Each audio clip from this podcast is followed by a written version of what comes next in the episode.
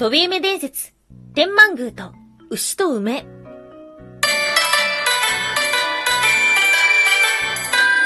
ンは妖怪について知りたい。はい、空飛ぶワンタンです。ワンタンは妖怪について知りたいということで、この番組は普段キャラクター業界で働いているワンタンが、日本におけるめちゃくちゃ面白いキャラクター妖怪についてサクサクっと紹介している番組です。この番組のスポンサーはともさまさん、歴史とか世界遺産とかを語るラジオなど放送されています。詳細はツイッターにありますので、ぜひぜひ番組概要欄からチェックしてみてください。はい。毎週日曜日はワンタンの気になる妖怪のお話をしておりますが、もうちょっとね、もうダメだ、疲れた、っていう風になって、えー、ダラダラしておりました。しかし、週に2回、上げにはならんという使命感に駆られて、今日は月曜日のお届けとなっております。はい。今日はですね、歴史の勉強です。うん。何の話を勉強しようかなっていう風に思ってたんですけども、あのー、まあ、この季節、梅、見ましたか？梅の満開の季節なのかな？今年はあんまり見てないな。この間鎌倉でちょっと見た程度ですが、まだ満開じゃないのかな？もう満開かな？うーん、実はきちんと見ることができておりません。はい。普段、梅の咲いてる場所ってどこにあるか知ってますか？ワンタンもね、正直あんまり知らない。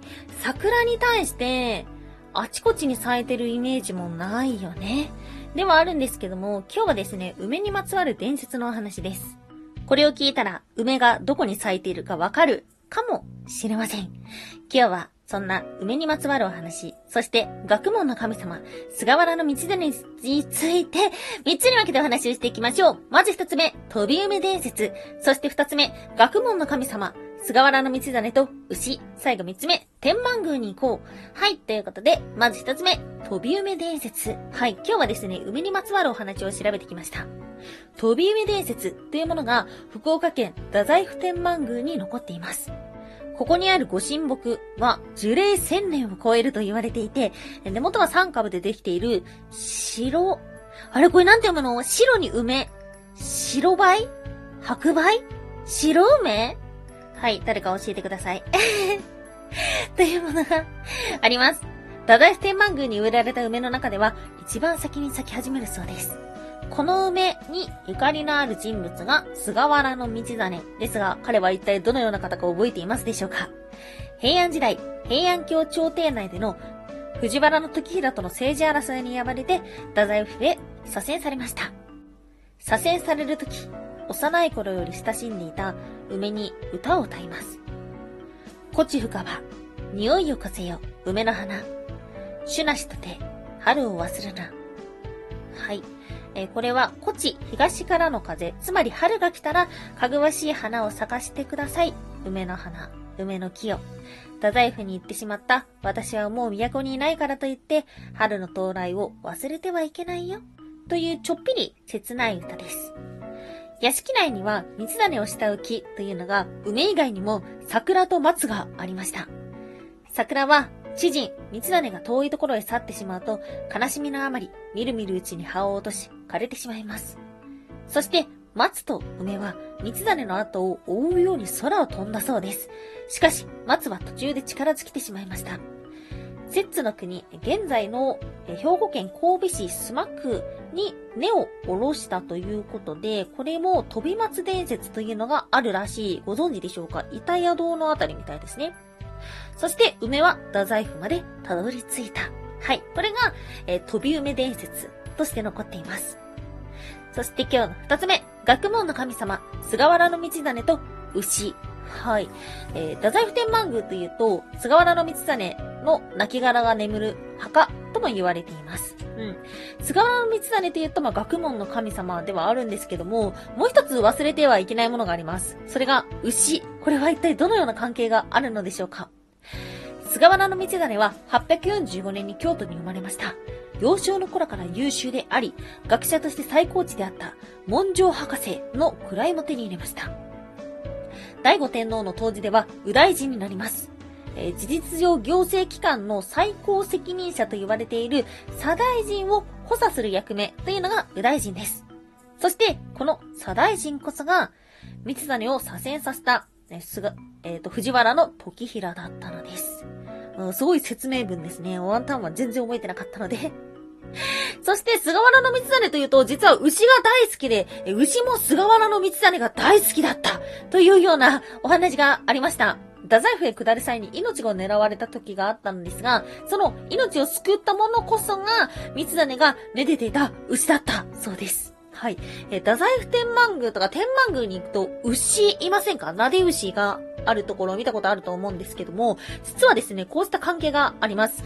えー、ちなみにこの好きだからっていうもの以外にも、有名な説とすると、三谷が生まれたのが845年6月25日ということで、牛年の牛の日の牛の国に生まれ、そして903年2月25日ということで、牛の日に亡くなった。ということで、天満宮の神の使いとして牛が選ばれているというようなことがありました。はい。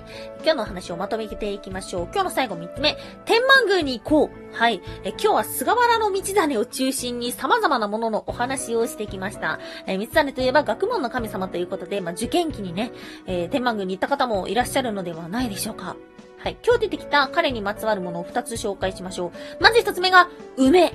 ということで、三成が5歳の頃に読んだ和歌にも梅が登場していたそうで、これ知らなかった。え、菅原家の家紋も梅の家紋になってるらしい。はい。ということでですね、天満宮には梅の花が咲いているということを、えー、調べていたら出てきました。うん。そして二つ目、牛。はい。これは牛の年、え、牛の日、牛の国生まれ。ということで、三成と牛には深い関わりがある。なので、天満宮には牛がいるということです。天満宮の中でも、三種のゆかりのある太宰府天満宮の他に、京都にある北の天満宮、そして天満宮として最も歴史の古いのが山口県にあります。え、防府天満宮というものらしいんですけども、まあ、他にもですね、天満宮近くにあるよっていう方もいらっしゃるのではないでしょうか。え、ちなみにワンタン東京なんですけども、東京の中の天満宮ですごく好きな場所があります。今まで何回か紹介したかもしれないんですけども、亀戸天神っていうのが、えー、亀戸は何区だ？亀戸が何かは知らないけども、えー、千葉寄りですね。あのー、秋葉原よりも千葉寄りにある亀戸駅からちょっと歩くんですけども、亀戸天神っていうのワンタンはすごく好きです。何回か行ったことあるんですけども、結構ね、コンパクトな神社ではあるんですが、あの、立派な太鼓橋があって、そして梅の花、藤の花、菊の花が咲く、とても立派な神社があります。うん、ここはぜひおすすめ。ということで、まだ梅の花、えー、枯れてないところもあると思う。まだ咲いてないところもあるんじゃないかな、と思うので、ぜひこの機会に天満宮に行きましょう。ワンタ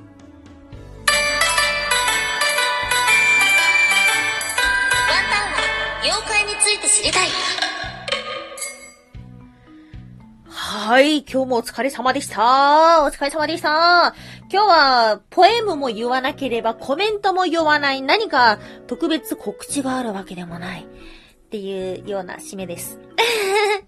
たまにはこういう日があってもいいのではないでしょうか。はい。そしてですね、ワンタンさんは、えー、日々、日々、日々、日々、とってもとってもネタを探しております。もし何か面白い話があったら、ぜひお便りなどもいただけたら嬉しいな、なんていうふうに思っております。はい。ということで今日もお聴きいただきましてありがとうございました。以上、空飛ぶワンタンでした。